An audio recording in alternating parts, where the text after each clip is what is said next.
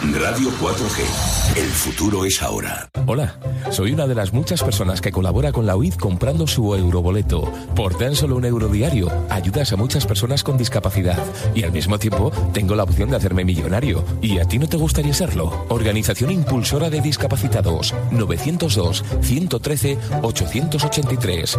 Si eres discapacitado, llámanos. Si no lo eres, apóyanos. Contamos contigo.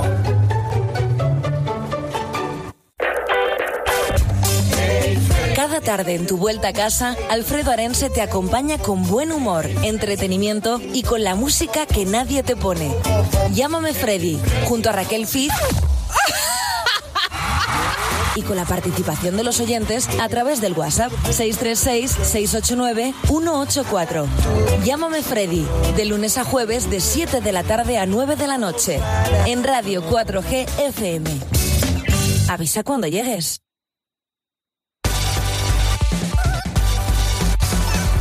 Dale una vuelta en Radio 4G FM.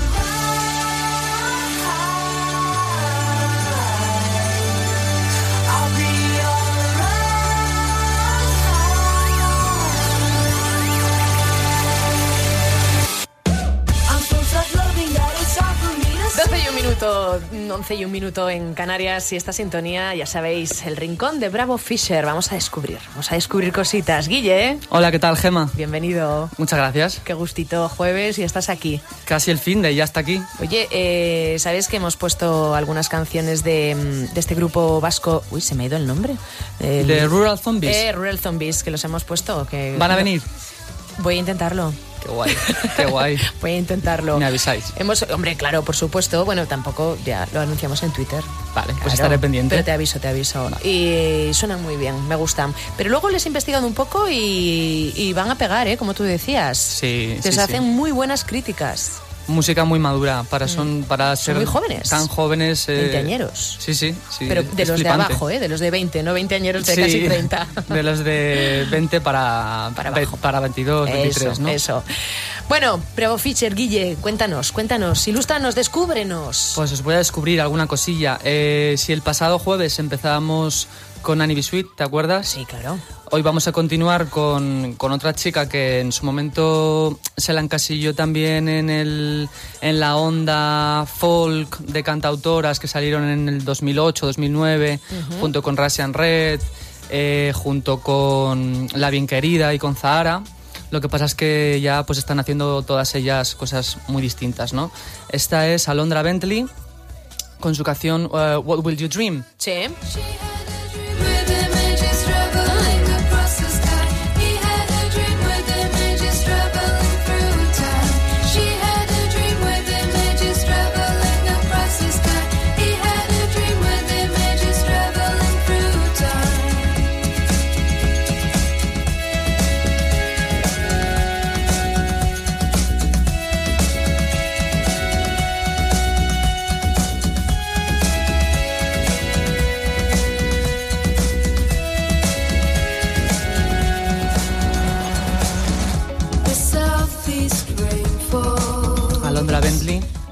Will You Dream? ¿En qué, qué soñarás? Hmm, ¿Me lo preguntas o me estás traduciendo el título? Te traduzco el título y si quieres puedes contestar, ¿no? No me acuerdo de lo que sueño. Es muy curioso porque he estado leyendo sobre, sobre Alondra. En, su última en una entrevista comenta que, que sueña mucho y que lo que le gusta hacer es, eh, en cuanto se despierta, eh, intentar recordar concienzudamente lo que ha recordado, meditarlo, apuntarlo, etcétera, etcétera, ¿no? Y, y es curioso, yo creo que la mayoría de la gente no lo hacemos, ¿no? No, ¿Tú yo lo es que- haces? no, no, no, no, yo no me acuerdo, no, no, ni me acuerdo de hacerlo. O sea, no. Bastante tengo con abrir los ojos como para encima recordar el sueño. Quita, quita. Nada, yo, yo creo que no, no lo he hecho nunca, pero... Dicen que es muy bueno, ¿eh? Muy recomendable. muy recomendable. sí. El subconsciente, ¿no? Sí, es subconsciente, eso es. ¿Qué te parece? Bueno, pues yo creo que Alondra empezó con un rollo folk y como ya te digo, en esa ola de cantautoras de folk, Rasan Red, de Annie B. Sweet, Alondra, y yo creo que es muy interesante cómo se han ido distanciando eh, musicalmente todas, ¿no?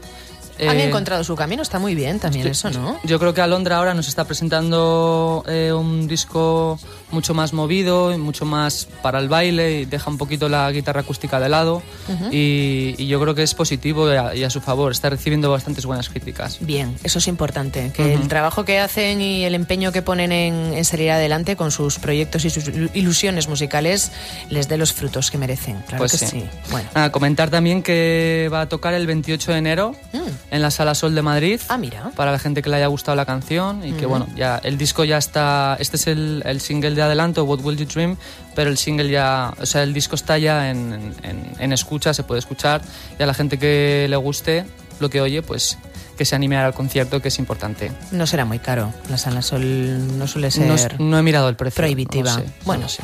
cotilleáis, cotilleáis por ahí. Que cotilleen nuestros oyentes. ¿Qué más, Guille? Pues saltamos de productora, en, en- bueno, de cantautora en cantautora. Es una cantautora un, un poquito más atípica porque mezcla como folk con electrónica, Sí. lo que le gusta a ella llamar como folktrónica. Ah, mira. He entrado en su, en su Facebook. Se llama Le Parodi. No los conozco.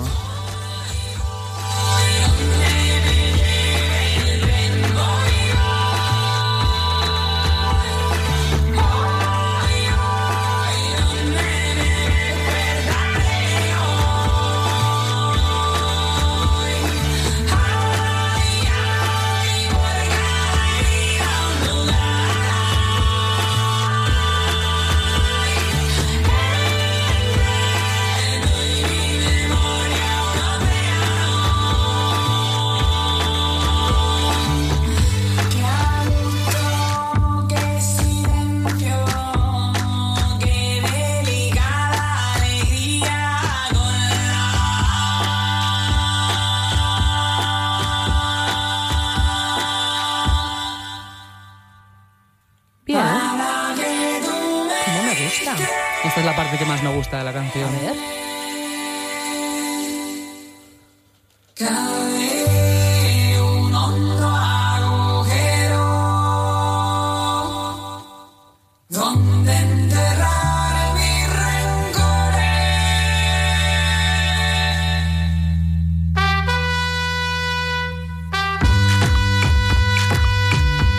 Me encanta, me encanta lo que dice. Dice, "Ca- cabe un hondo agujero para enterrar mis rencores.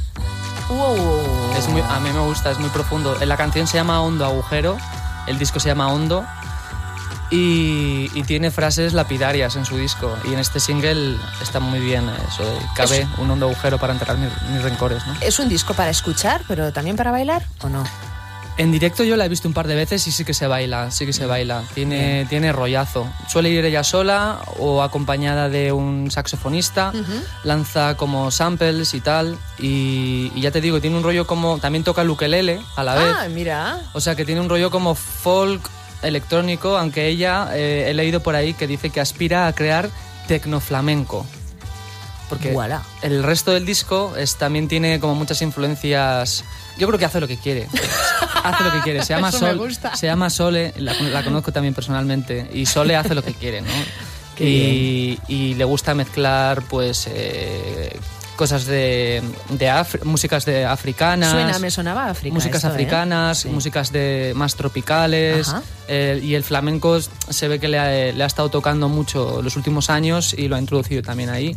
Pues qué Así que, interesante bueno, mezcla, ¿no? me encanta la gente que hace lo que realmente quiere y ella lo hace. Es lo más difícil, lo sabes. es lo ¿no, más difícil, pero lo más satisfactorio. Y lo más y- pero muy arriesgado también, ¿eh? Bueno, Soy muy valiente para pero quien eso. no arriesga no gana. Ahí estamos, ahí estamos. Positividad. Ay, Positividad. cómo se nota que es jueves ya, ¿eh? Bueno, hoy, hoy he venido positivo, sí. Bien, claro que sí. Si no, tranquilo que en cuanto te vayas de dar una vuelta vas a salir positivísimo. Pues sí. Nada, y comentar también, eh, está guay que ha estado abriendo recientemente los conciertos de Nene Cherry. ¿La, Ah. ¿la conocéis por aquí? Sí, claro.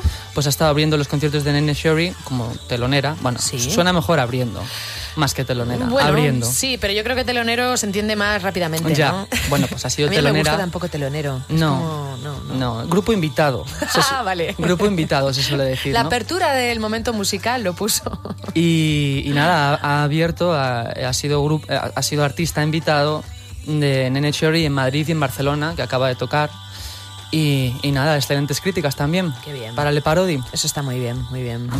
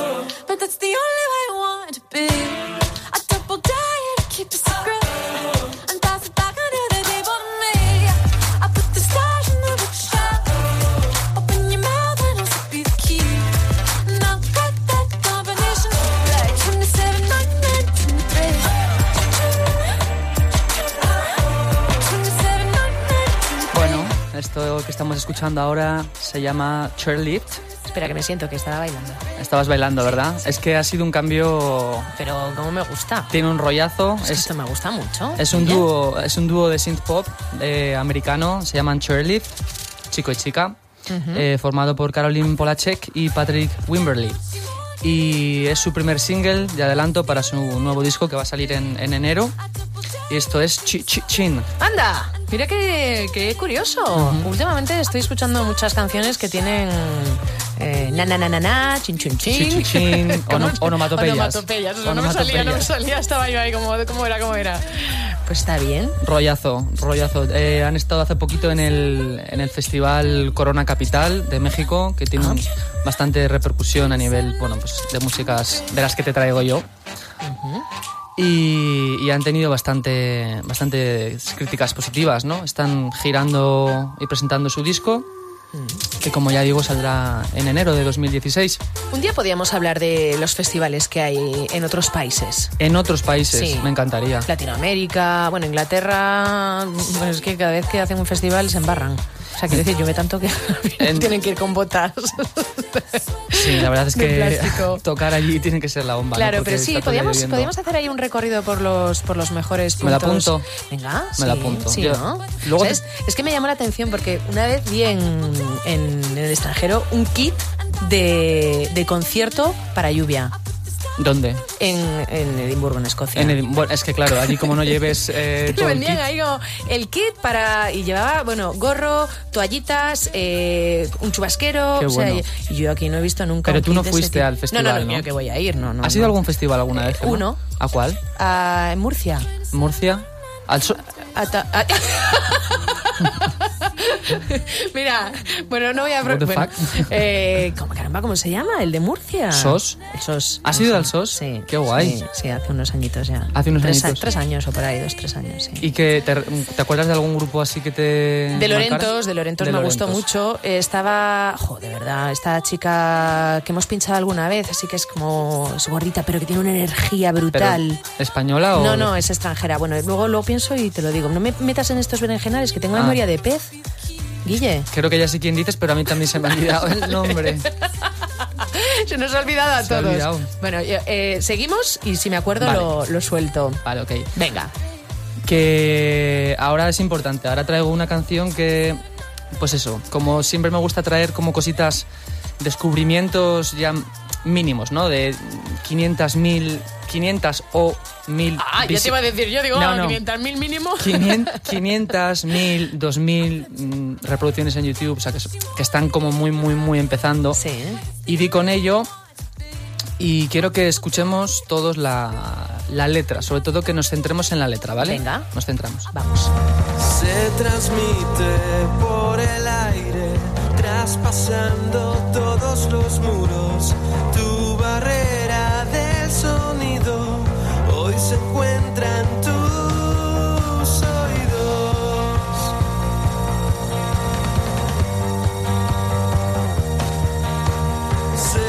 propagan vibraciones convertidas en canciones y tú en tu silencio ignorando elásticas oscilaciones.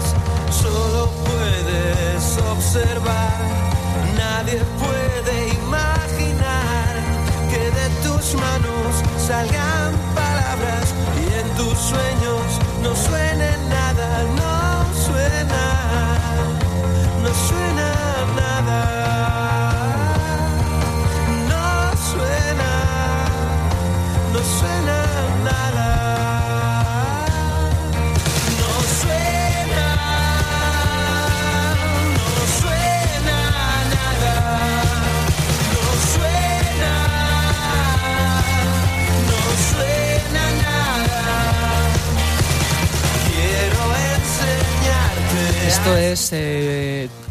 Tu barrera del sonido de, de Mayor Tom.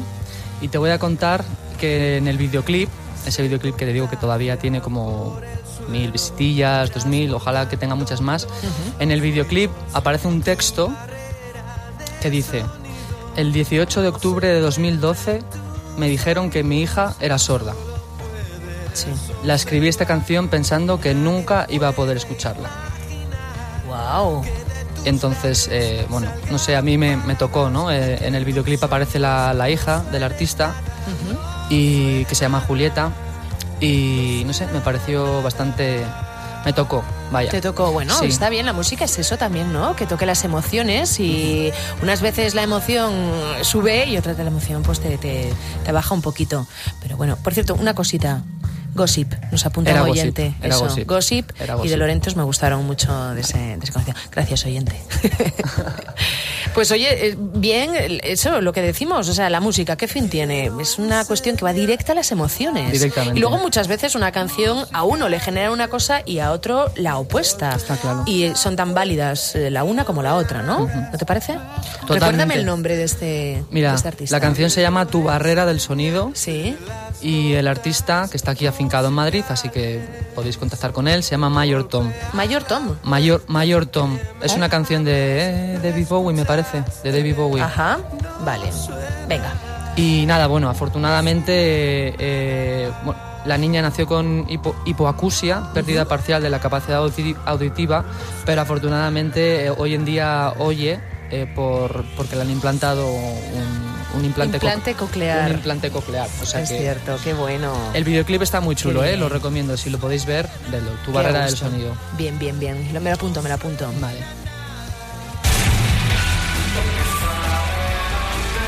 Pues esto sí que es un cambio de tercio, ¿eh, Guille? Cambiamos radicalmente.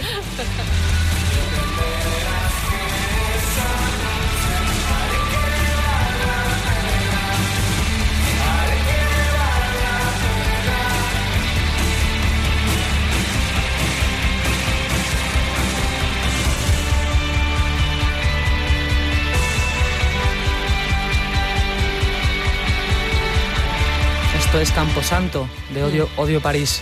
¿Sabes lo que es la música shoegaze? No. No, No. te informo. Sí. Eh, rapidito. Bueno, tranquilo, ser- tranquilo. Tampoco... Eh, a mediados de los 80 surgió un, un tipo de música, un estilo de música alternativo, en el que los guitarristas y los cantantes eh, no miraban al público, sino que miraban al, al suelo. Y la prensa especializada eh, lo llamó shoegaze, ¿no? Porque shoe es zapato y gaze es mirar. Entonces, como que se miraban los zapatos Anda. como que se miraban los zapatos. Y estos Odio París, eh, Camposanto, que están presentando su nuevo disco y su primer single de adelanto, eh, beben mucho de esas influencias eh, del shoegaze de mediados de los 80, final, eh, principios de los 90. Pero ¿y qué características tenía ese estilo? Ruido, intensidad, Vale, vale, o sea, aparte... distorsión. Vale, como el- la imagen era esa, el, el guitarrista mirándose los pies, Sí. pero luego... Mm, mucha, ruido, mucha, guitarra, eh, voces como muy de fondo, aunque sin perder el, el lado más pop. Y bueno, el, exponente clave de la música shoegaze fue My Bloody Valentine y que influyó tanto pues eh, a estos chicos, a Audio París, como a Los Planetas, eh, el Columpio Asesino, Triángulo Amor Bizarro, bueno, grupos que, que se mueven en esa onda, ¿no? Bien, bien. Oye, me ha gustado mucho la selección de, de hoy. Muy diferente, ¿no? No tiene nada que ver eh, en- Ninguna entre, canción. entre las canciones, entre ellas de hoy, pero tampoco con la sección anterior. Bueno, hay, Oye, qué hay que bueno, sorprender, ¿no? Claro, claro, claro. Hay que sorprender. Pues me sorprendes, me sorprendes. Para bien. Hombre, Hombre. te diré. Si no, te diría, me decepcionas, Guille. Vale. pues Guille, muchísimas gracias, muchas gracias. A vosotros. El jueves que viene, de nuevo, el Rincón de Bravo Fisher. El Rincón de Bravo Fisher, el Te próximo estás, jueves. Te estás poniendo el listón cada vez un poquito más alto, tú solito además. Sí, ¿eh? bueno.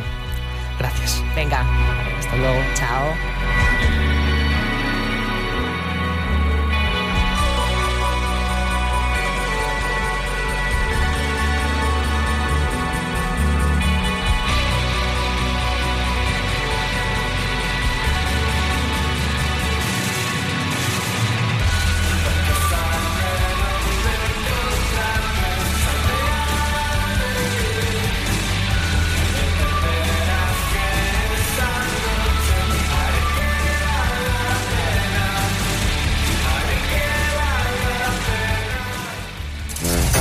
Una vuelta con Gema Méndez en Radio 4G FM.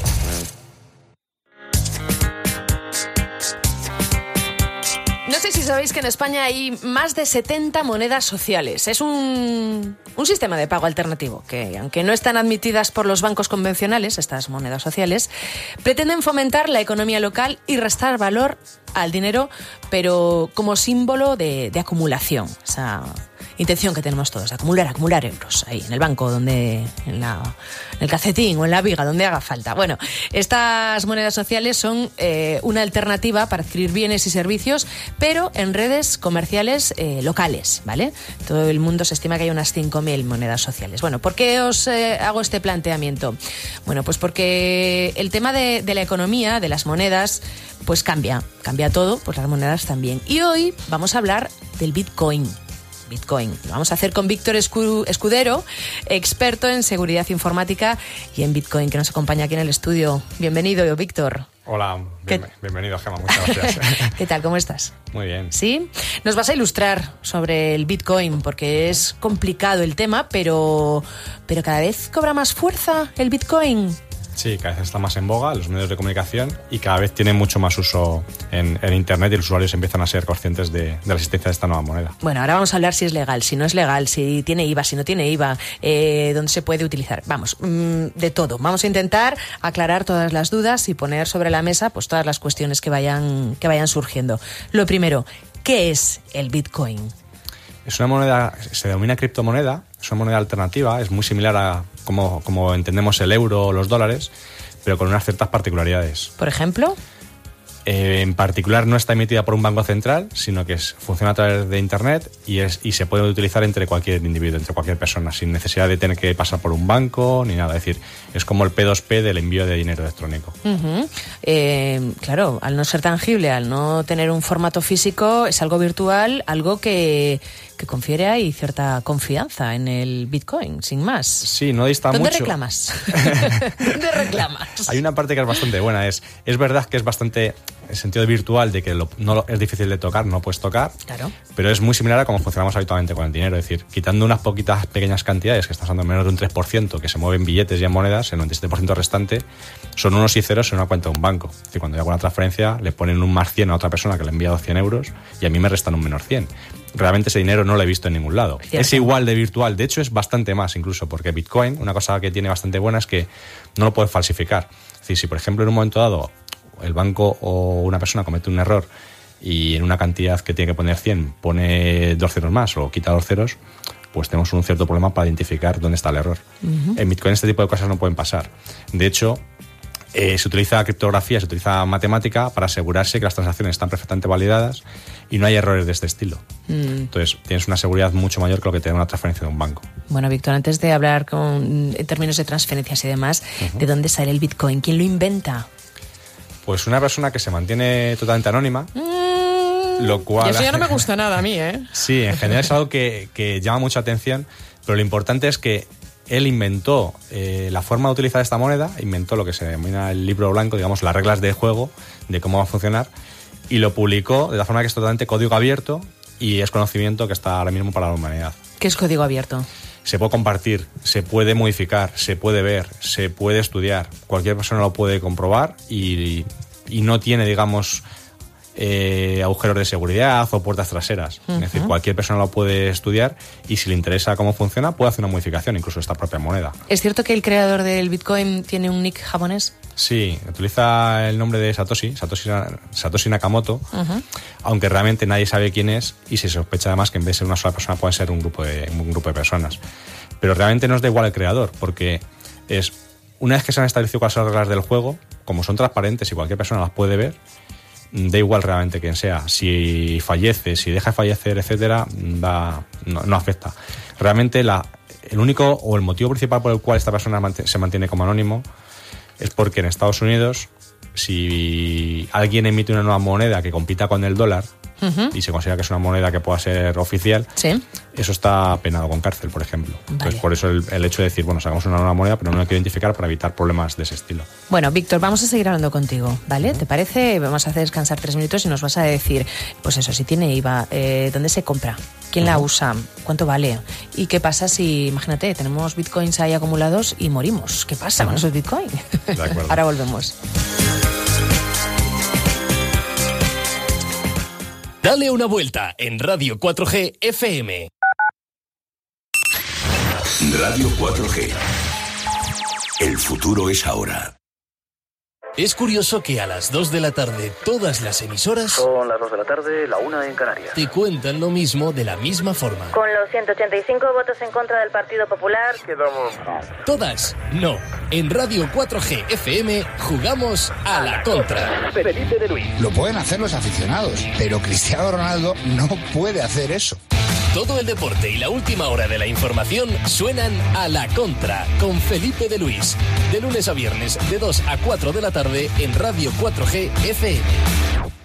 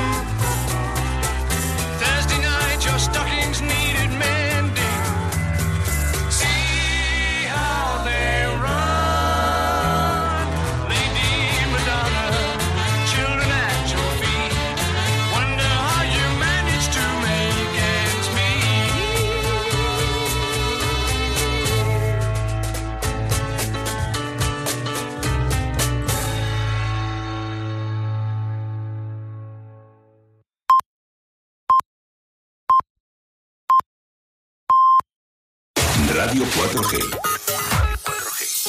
El futuro es ahora. Dale una vuelta con Gema Méndez en Radio 4G FM.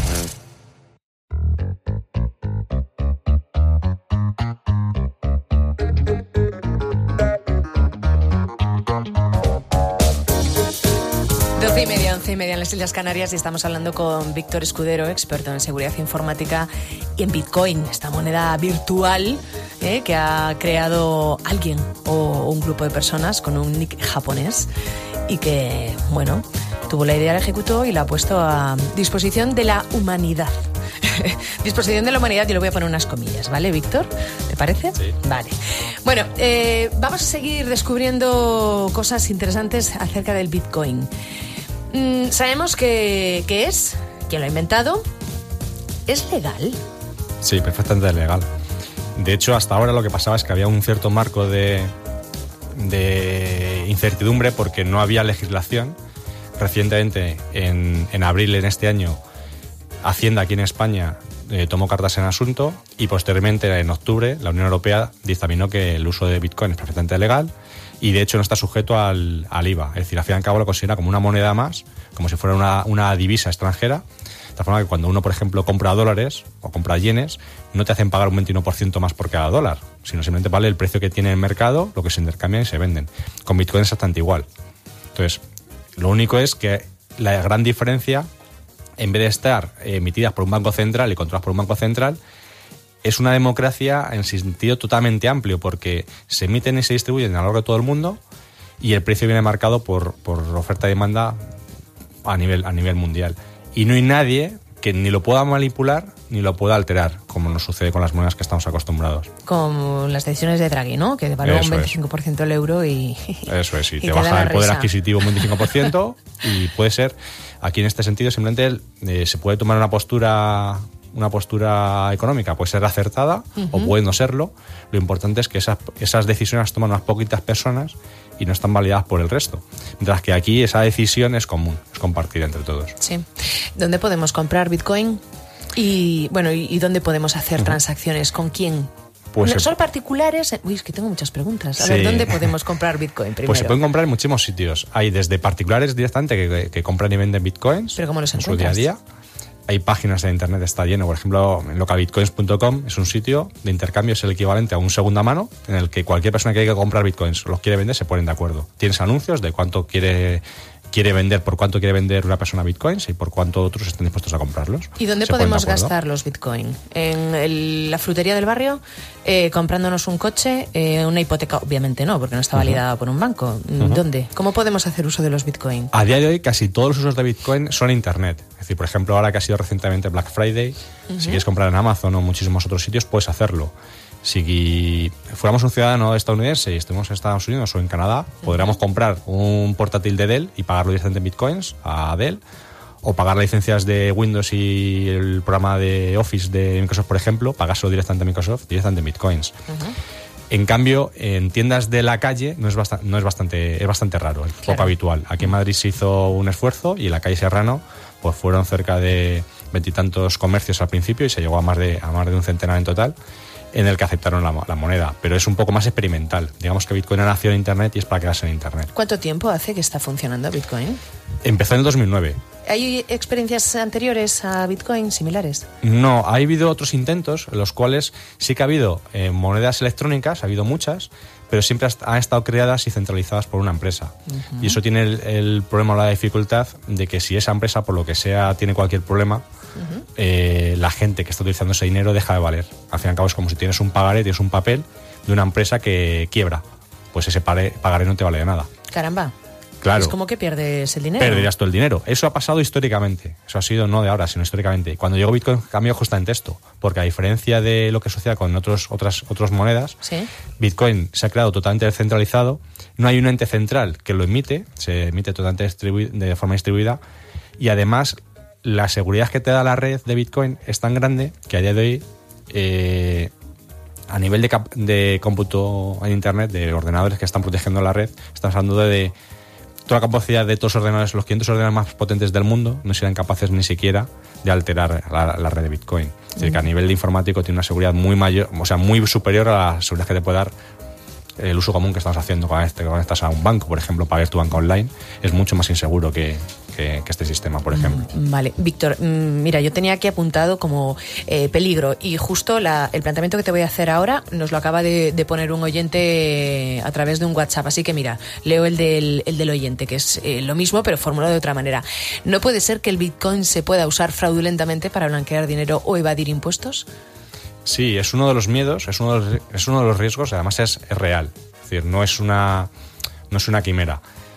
Eh, la mayor parte del dinero que hoy en día se blanquea, se lava o se utiliza para evadir impuestos no es a través de Bitcoin, en absoluto. Lo que pasa es que sí que es cierto que Bitcoin tiene una parte de pseudo-anonimato en el que todas las transacciones que se han hecho desde el 2009 hasta ahora están todas publicadas, cualquier persona puede consultarlas y puede ver desde qué dirección de origen se envió ese dinero, a dónde llegó y en qué hora, pero no necesariamente está asociada a la identidad de las personas que están detrás de esos números de cuenta, entre comillas. Por lo tanto, hay un cierto anonimato y eso facilita el que se pueda utilizar para este tipo de actividades eh, ilícitas.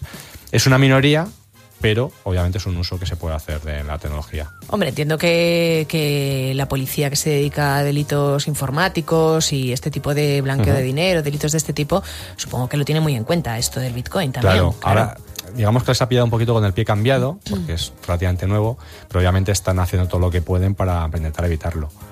Pasa es que simplemente les ha cambiado la, la foto mucho de cómo están actuando hasta ahora como, como lo hacen ahora. De tal forma que ahora es bastante más complicado de poder poder tracear ese- esos bitcoins. Una Ujú. capacidad que tiene Bitcoin es que es mucho más difícil de poder tracear el origen y el destino de los fondos de, de dinero.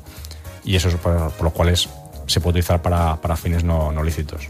Bueno, una, una cosita más. ¿Por qué no se conoce más popularmente esta moneda, el Bitcoin? ¿A quién no le interesa que conozcamos?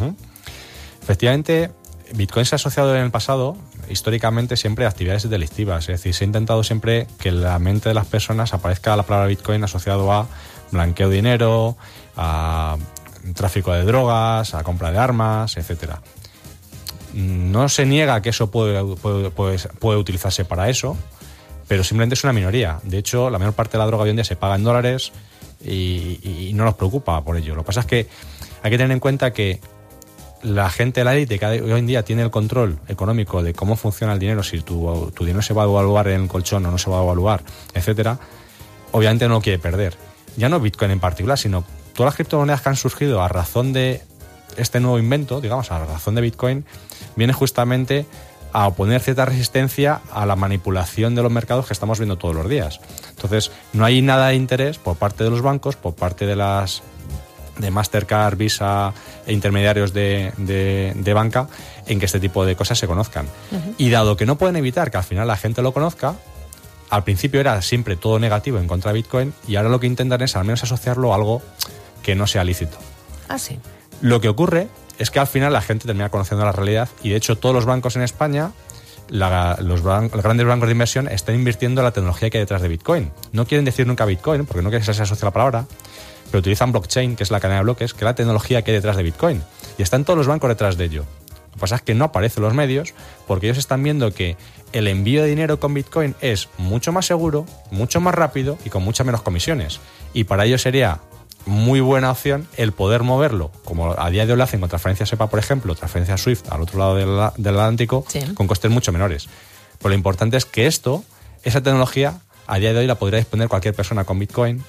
Frente a lo que ellos intentan es que esa tecnología la tengan realmente ellos. Es decir, si ellos pueden hacer más eficientes sus operaciones, menores costes para ellos, y trasladarle al cliente una pequeña parte tan solo de ese ahorro, van por la buena vía. Cuando hablas de ellos, te refieres a los bancos. Eso es. Mm. Hoy en día, una persona puede enviar, por ejemplo, dinero en bitcoins al otro lado del mundo a una persona que ni siquiera está bancarizada, que está en la India, Sí. con simplemente tener una dirección de bitcoin, que es como enviar un correo electrónico. Es dándole un botón desde el propio teléfono y envías dinero a un- una persona que está en la India. Si eso mismo lo quieres hacer con un banco, es casi imposible. Porque tienes que ir a tu banco, si quieres enviar una cantidad en rupias equivalente a menos de 300 euros, no te lo van a hacer. Ajá. Si quieres hacer ese intercambio hay que pasarlo a dólares primero y luego a la conversión a rupia, que es la moneda de, de la India. Eso como nosotros conocemos hacer una transacción. Eso es, que aquí estamos en el mundo occidental, que estamos acostumbrados a banca y cualquier persona tiene una cuenta bancaria. Nuestra nómina llega por ahí, no hay ningún problema. Pero un país como la India, de más de mil millones de habitantes, resulta que una pequeñísima fracción tiene, tiene banco. El resto no es que no tengan dinero, es que simplemente es una casta inferior que no tiene la opción ni siquiera de tener una cuenta banco. Claro. Entonces, si en un momento tengo que contratar un servicio de un informático que está en la India, que es realmente bueno, que me puede echar una mano con mi blog o cualquier otro servicio que necesite, yo le puedo pagar como si fuera un correo, directamente, con, con un email. En el sistema tradicional directamente no puedo. Ya. O sea, no tengo esa, esa opción. Hombre, de todas maneras, detrás de, esta, de este invento, de esta creación, de, de esta, de este negocio, hay alguien, alguien que quiere, quiere lucrarse también. Además, por eso las comisiones. ¿Esas comisiones son altas en el Bitcoin? No hay, no hay nadie en el sentido de que esté algo centralizado, que hay una empresa que está ganando dinero. Alguien tiene que estar ganando dinero, No, Víctor. hay usuarios que están vendiendo y comprando bitcoins Sí. y obviamente por, por vender bitcoins lo venden un poquito más de lo que ellos los compran para poder sacar algo. Eso sí es verdad, es decir, compras y vendes, lo mismo que pasa hoy en día cuando estás intercambiando divisas en el mercado Forex. Es exactamente igual, nadie vende al mismo precio que el otro quiere comprar. Si quieres vender un poquito más caro y otro vender y con el otro comprar un poquito más barato. Mm, Se especula Pero también se espera- está especulando. Y Bitcoin, a día de hoy, como tiene poco tiempo todavía, es muy volátil. Y esa volatilidad llama completamente la atención de los especuladores. Por lo tanto, es verdad que hay bastante gente que se dedica a especular con Bitcoin. Lo que quieren es que suba en un futuro para vender más caro y poder ganar algo. Hombre, el problema que veo yo con los Bitcoin es que tú puedes ganar muchos Bitcoin con un intercambio de ese tipo, ¿no? Una, tra- una transacción. Pero claro, no, no puedes canjearlo por euros. Siempre tienes que moverte en un mundo virtual, invertirlos en, en- en cosas virtuales y, y grandes compras que tú quieras hacer. O, incluso compras diarias, ¿no? Las vas a poder llevar a cabo con Bitcoin, o al menos de momento. Todavía no. Puedes hacer, es decir, puedes comprar cosas, bastante caras y bastante grandes, pero son cosas como muy selectas. Es decir, en Estados Unidos te puedes comprar un Lamborghini si quieres, incluso. Mira, sí. Hay gente que se ha comprado una casa directamente, una mansión en Florida. Ujú. O sea, hay casos de este estilo. Ya. Pero son excepciones. Es decir, tú no te quieres comprar una casa y dices, yo quiero pagarla en bitcoins. No, no. Tiene que ser esa en particular que el dueño la quiere vender en bitcoins, Ajá. que tú lo tienes que, lo tienes que aceptar. Vale. Pero empresas serias que hasta ahora no estaban Y es admitiendo legal, bitcoins. o sea, tú pagas una legal. mansión en Bitcoin, bueno, mansi- mansión, bueno, Ujú. en Bitcoin y, y eso en el registro figura como que tú lo has pagado en Bitcoin y está Eh. reconocida esa moneda virtual como legal. Eso es, lo que se hace es, se pone siempre el valor de cambio a la moneda oficial del país, en que se está haciendo, en este caso en dólares o aquí, en- aquí en euros sería. De hecho, por ejemplo, aquí en España se constituyó la primera empresa en Bitcoin y el capital social, los 3.000 euros de la empresa, pues hizo en Bitcoins. Ah, mira. Entonces simplemente lo que necesitas es alguien que atestigue que efectivamente a valor de día de hoy, eso es el equivalente en euros a la moneda de aquí en, en X euros. Víctor, estamos terminando, pero yo quiero preguntarte, eh, ¿qué pasa si el sistema Bit- Bitcoin quiebra? ¿O hay peligro de que pueda quebrar? ¿Qué pasaría en no ese hay, momento? no hay peligro de que pueda quebrar. Lo que sí que es cierto es que es una tecnología que ¿Por está, no que madurando. Mm, yo diría que no puede quebrar, básicamente porque no lo puedes manipular. No hay forma de poderlo manipular. Es un sistema que se autoprotege. Si, por ejemplo, hay gente que quiere que baje el precio, hay otra gente que está manipulándolo para, intentando manipular para que haga justamente lo contrario. No lo puedes alterar vol- voluntariamente y se autoajusta. Es decir, el gobierno de Estados Unidos ha intentado manipular el precio de- de la moneda en varias ocasiones. ¿Y lo ha conseguido? Sí, lo mismo que si ahora mismo vuelca al mercado miles de millones de dólares y obviamente el valor de la divisa baja.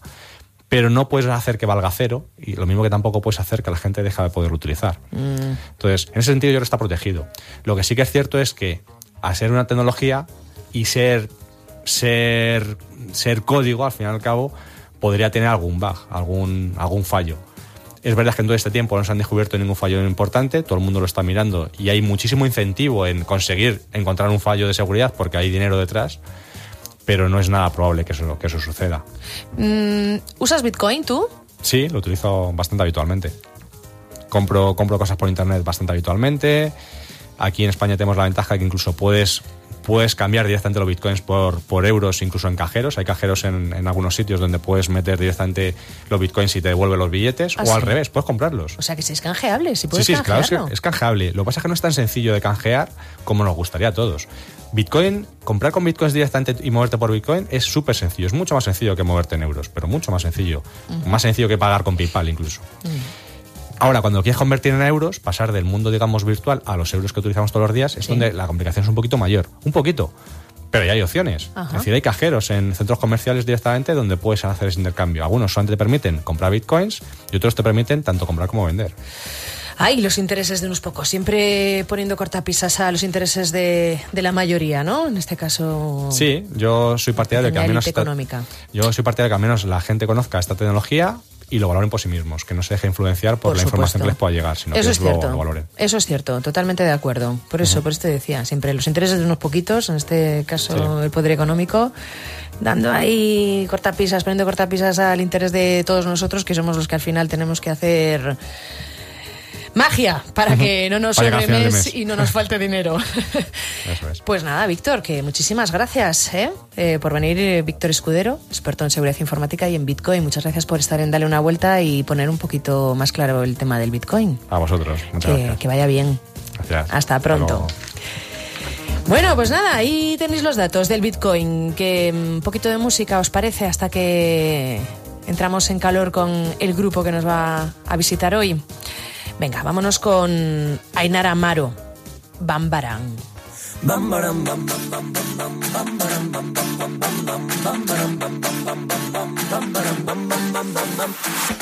Thinking about you now, what can I do? Oh, if everywhere I look and I bet I see you.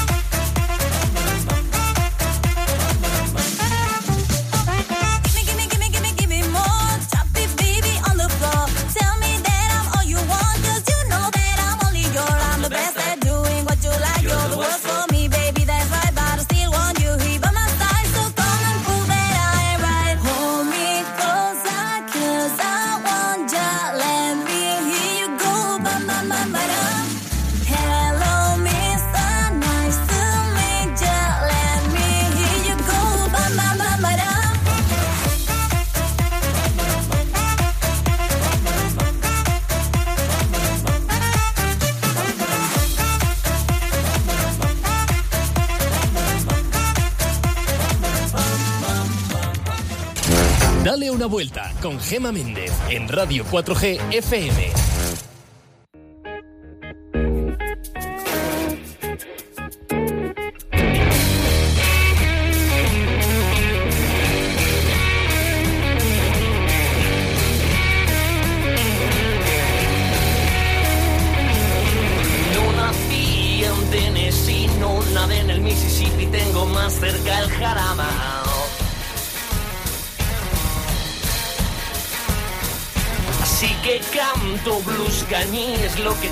mamado música globalizada.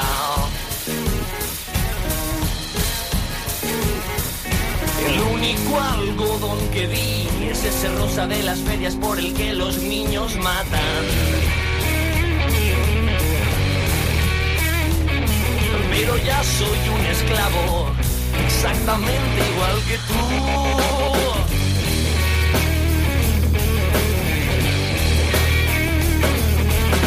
esta extraña sensación de vivir en una celda con la boca amordazada.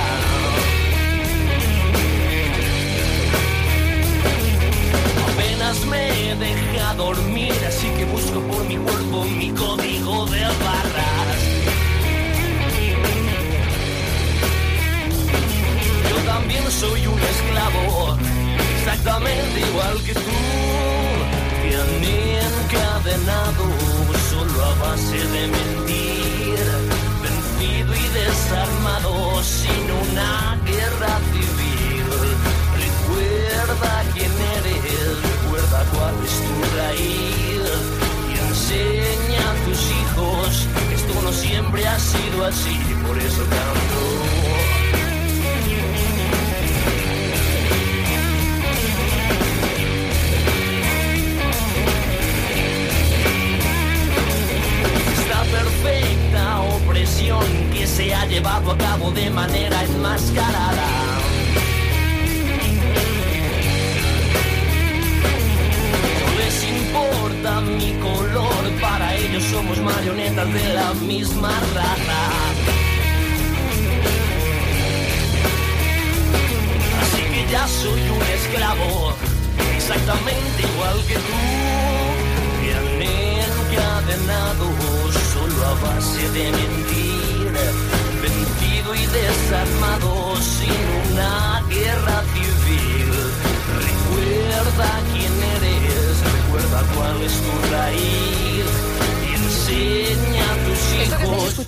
Ahora, las 12 y 51, 11 y 51 en Canarias, no os preocupéis, que sí, que alargamos la sección después de, ese parón de tres minutos. Bueno, pues este, esta canción se llama Blues Cañí y es del forma parte del segundo disco de un grupo, una banda madrileña que se llama Última Experiencia. Su segundo disco se llama Eléctrica. Tantos datos en tan poco tiempo que nos los organice Miguel Ángel Ariza, que es uno de los integrantes Vengo al rescate. de Última Experiencia. Bienvenido. ¿Qué tal? Muchas gracias por invitarme, es un placer. Bueno, el placer es nuestro que quieras venir, porque claro, no siempre estamos mm, rodeados ¿eh? de un rockero del demonio. De un rockero del demonio, una estrella internacional como yo, ya, ya lo sé, amigos. Pero vengo aquí a dar clase y caché a este programa de radio. ¡Uy! No, hombre, porque eh, Miguel Ángel, eres tú y otras dos personas, José Alberto Solís es. y Carlos Laoz, eh, batería. eh, Carlos Bajista. Laoz y eso es, bajista Y José Alberto eso Solís. Tú pones la guitarra y la vocecilla. Yo pongo la vocecilla y la, y la guitarra cuando puedo, cuando me dejan, sí. Claro, y, es. me dices, mm, puedes llamarnos rockeros del demonio. ¿Me lo has dicho o co- no me lo has dicho? Es que estábamos en, en off, en off the record aquí hablando de si éramos poperos o rockeros. He dicho, creo que podemos tener la, la etiqueta de rockero del demonio. Bueno, no, no sois ningunos pipiolos en esto de la música. Ya, como digo, lleváis dos discos, este es el segundo, se llama Eléctrica. Y yo te preguntaba al hilo de la letra de esta Que canción. sepas que me acaba de romper el corazón con eso, no somos ningunos pipiolos y tal. Ah, sí. éramos, la, éramos la joven promesa hasta hoy. ¿Sí? Hasta hoy del... No, bueno, yo tampoco tengo mucho peso, ¿eh? O sea, tú tranquilo, o sea, no, no. No, no, eso es. Ya no, nos llevamos muchísimos años, Claro, muchísimos años. ya. claro. Y mm, esta canción, eh, Blues Cañí, que estábamos escuchando, yo eh, trataba de entender la letra, es muy reivindicativa.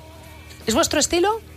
Bueno, es uno de nuestras, de nuestras vertientes. Nos gusta. Yo cuando escribo canciones intento escribir canciones. int- Intento escribir sobre cosas que me llaman mucho la atención. ¿Cómo qué? Pues es lo que te iba a decir. O sea, de repente puede ser que me llame la atención, eh, no sé, eh, un coche bonito, que no ha sido el caso hasta ahora. Pero, por ejemplo, una cosa completamente trivial, pero que me llama la atención y que me apetece hablar de ello. O, increíblemente, estos años, pues al final tengo tan taladrada la cabeza con tantísima mierda que nos rodea que al final acabo yo soltando mi mierda en forma de canciones. Uy. Uy, no digo nada, pero. Pero bueno, que es un. O sea, me refiero que el rock siempre ha bebido de, de esa fuente de ser un poco reivindicativo, de decir, oye, señores. Concretamente, Blues Cañí es una llamada de atención a la gente educando casi a sus hijos de, oye, decirle a vuestros hijos que esto no siempre ha sido así. Que a veces no agachábamos la cabeza tanto, ¿no? Anda, mira, eso está muy bien, es un, un muy buen mensaje, Sí, creo. verdad, no, o sea, no, no. Intentamos ser. Intentamos poner un poco de poesía a, a la reivindicación. ¿no? Claro que sí, no, no está mal, ¿eh? no está de más ponerle un lacito a veces a la crueldad que nos rodea, eso es cierto. Pero sin embargo, en el disco sois eh, unos romanticones. En el disco, en, es- en En este Eléctrica, segundo. en el Eléctrica sí que es verdad que, que pues lo, efectivamente, pues pasamos por una etapa de, de gran contenido emocional. Cuenta, cuenta. Eh, Crónica en rosa, amigos, en Radio No, 4G. no, no, no, no, no, no. Experiencia para los Sí, demás. No, básicamente es un disco que sale de, de una rotura de corazón absoluta. ¿Pero de los tres? Eh, no, de los tres, Ah. no, de, de aquí el que habla, Vaya. concretamente. Bueno, bueno, todo pasa en la vida, tú tranquilo. Y efectivamente esa- ese disco salen muchas canciones, hablan de eso, ¿no? Eh, vimos que era un poquito el leitmotiv del disco, era un disco desgarrado. Yo siempre quiero, me gusta decir que es un disco a lo José Alfredo Jiménez, ¿no? O sea, de, de corazones rotos, hombre solitario y barra de bar. ese fui yo, ese fui yo durante... ¿Qué estereotipo? Ese fui yo, efectivamente, pedazo de estereotipo, eso es. Pero sí, en vez de, en vez de convertirlo en ranchera como José Alfredo, pues yo lo convertí un poco en, en música de rock. ¿Y qué tal la experiencia? Pues muy bien, muy bien. No todas las canciones del disco son así, ni mucho menos, pero sí que es verdad que nunca habíamos hablado de amor en última experiencia y en este disco sí que hablamos de amor. ¿Y libera mucho esto? ¿Libera? Es que yo lo uso, nivel- como te he dicho antes, lo uso de, de manera de liberación total. O sea, que, que por no estar hablando todo el rato de lo mal que va el país, pues de repente hago una canción en la que hablo de lo que yo pienso de por qué va mal el país. ¿no? Pues esto del amor igual. O sea, como no tampoco soy mucho de contar muchas mis, mis intimidades, al final me enfrento a una hoja en blanco y lo cuento yo. ¿no? Bueno, eso está muy bien. ¿Escuchamos un poquito esta canción? Venga. ¿Cómo se titula? Esta se llama Verano. Verano. Verano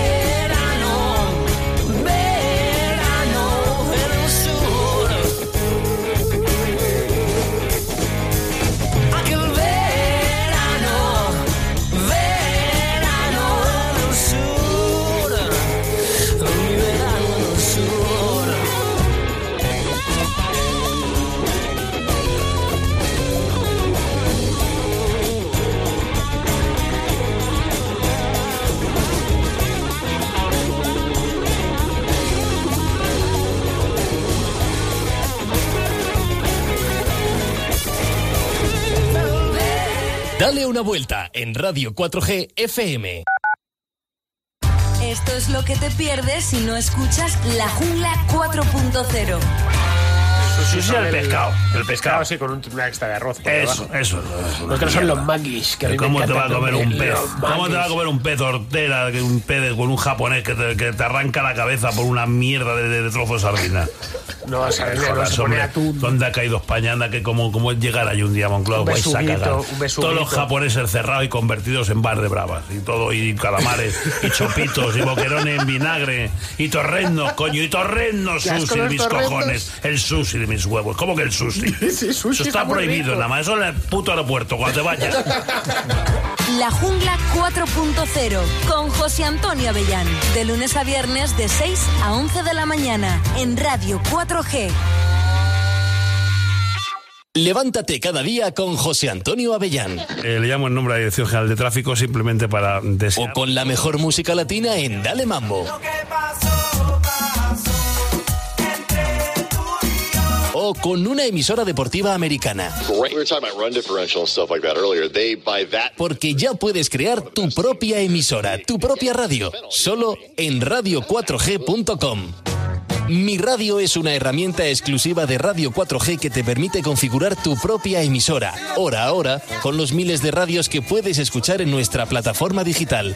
Configura tu propia parrilla y escucha tu programación en nuestra web o aplicaciones móviles. Eh, es un trabajo hermoso, todos los días diferente. un- Mi Radio. Pruébalo, solo para usuarios registrados de radio4g.com. Radio4G.com.